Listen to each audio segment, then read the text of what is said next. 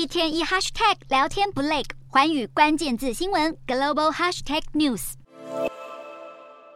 纽约曼哈顿唐人街一栋大楼的玻璃帷幕上，斗大的标语写着“美国长乐工会”，看似只是一般海外侨民的服务站，实际上背后是中国官方设置的秘密警局在暗中运作。美国司法部日前指控，中国公安部借由这些组织对美国居民进行跨国镇压，并且在社群媒体建立数千个假账号，透过威胁、恐吓等行为骚扰在美国各地的中国异议分子。司法部表示，目前已经起诉相关案件的四十四人，其中四十人为中国公安，两人为网信办官员。对于自家人被起诉，中国公安部门马上气得跳脚，出言指控华府根本是恶意炮制罪状，要求美方立即停止政治操弄和司法霸凌。虽然中方极力辩解，扬言要反制到底，但是许多人权专家依旧不领情，抨击中方利用这种粗暴的手法，任意侵犯美国主权，令人不寒而栗，鼓励美方继续采取强硬的措施。就在美中你来我往、针锋相对的同时，美国管理顾问公司贝恩证实，位在上海办事处的部分员工近期遭遭到中国。国公安人员质问，